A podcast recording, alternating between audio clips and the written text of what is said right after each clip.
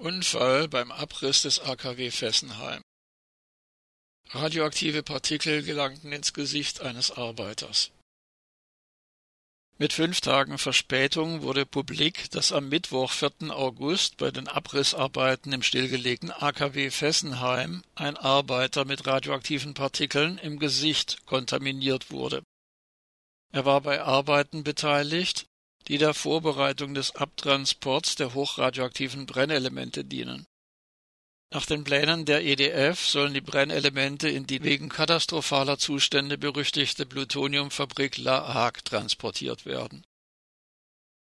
Das französische Netzwerk für den Atomausstieg Réseau Sortir du Nucléaire RSDN weist darauf hin, dass das am 29. Juni 2020 stillgelegte AKW Fessenheim auch jetzt noch keineswegs ungefährlich ist. Zurzeit lagern die hochradioaktiven Brennelemente in Nasslagerbecken, die gegen Flugzeugabsturz völlig ungesichert sind. Wie sich nun zeigt, sind auch die Abrissarbeiten höchst gefährlich. Wenn schon die dabei eingesetzten Arbeiterinnen oder Arbeiter nicht vor radioaktiver Kontamination zuverlässig geschützt werden können, muss auch damit gerechnet werden, dass beim Abriss Radioaktivität nach außen gelangt. Nach wie vor besteht in Fessenheim das Risiko eines Supergau. Fällt infolge eines Unfalls oder eines Anschlags die Kühlung eines Nasslagerbeckens aus, erhitzen sich die abgebrannten Brennelemente aufgrund der Nachzerfallswärme innerhalb kurzer Zeit bis auf rund 800 Grad Celsius. Sie entzünden sich dann selbst und Radioaktivität in der Größenordnung eines Vielfachen der Hiroshima-Bombe gelangt in die Umwelt. Je nach aktueller Windrichtung kann sich eine Todeszone dann quer durch Europa bis nach Dänemark und Schweden erstrecken. Auch nach einem Abtransport nach La Hague ist dieses Risiko nicht gebannt.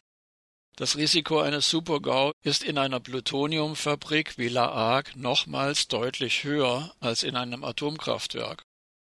Hinzu kommt, dass solche Nuklearanlagen wie in La Hague und in Sellafield die häufig immer noch fälschlich als Wiederaufarbeitungsanlagen bezeichnet werden, 40 Mal mehr Radioaktivität in die Umwelt abgeben als alle rund 400 weltweit betriebenen Reaktoren zusammen.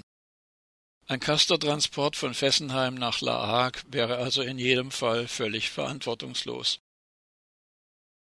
Der aktuelle Unfall ereignete sich nach Aussagen der EDF beim Austausch eines Filters. Es wurden keine Angaben darüber gemacht, in welchem Bereich der Filter eingesetzt wird. Ebenso wenig gab EDF Auskunft darüber, bei welchen Arbeiten der Betroffene kontaminiert wurde. Immerhin aber kam selbst der Stromkonzern und AKW-Betreiber EDF diesmal nicht umhin, den Unfall auf Stufe 1 der INES-Skala zu deklarieren. Wichtige Daten, um den Unfall zu beurteilen, fehlen daher. Wie lange sich die radioaktive Kontamination im Gesicht des Betroffenen befand, welche chemischen Elemente oder Verbindungen die Partikel enthielten und wie hoch deren Strahlungsintensität war. Daher können auch keine präzisen Aussagen über die Dosis getroffen werden, die mit dieser radioaktiven Kontamination des EDF-Arbeiters verbunden war. Aus den Aussagen der EDF ist lediglich indirekt zu schließen, dass es sich um mehr als ein Viertel der maximalen Dosis handelte, die über einen Zeitraum von zwölf Monaten für Nukleararbeiterinnen oder Arbeiter entsprechend den offiziellen Vorschriften zulässig ist. Theoretisch müsste EDF als sogenannte Arbeitgeberin alles Notwendige tun, um die Risiken für die Arbeiterinnen und Arbeiter, die sich aus ihrer Tätigkeit ergeben, zu begrenzen. Dies wäre allerdings nur mit der sofortigen Stilllegung aller 56 Reaktoren in den 18 französischen Atomkraftwerken möglich. Und es war auch schon zur Zeit der Stilllegung des AKW Fessenheim im Juni 2020 damit zu rechnen, dass von EDF ein sogenannter Billigabriss geplant wird. Bereits bei einer Inspektion im April 2021 wies die französische Atomaufsicht ASN auf mangelnde Sauberkeit in den Räumen des Reaktorgebäudes 1 hin, Bauschutt, auf dem Boden zurückgelassene Schutzvorrichtungen und ähnliches. Die ASN bemängelte seinerzeit eine signifikante radioaktive Kontamination. Wieder einmal ist festzustellen, dass die ASN dabei versagt hat, sich gegenüber EDF durchzusetzen.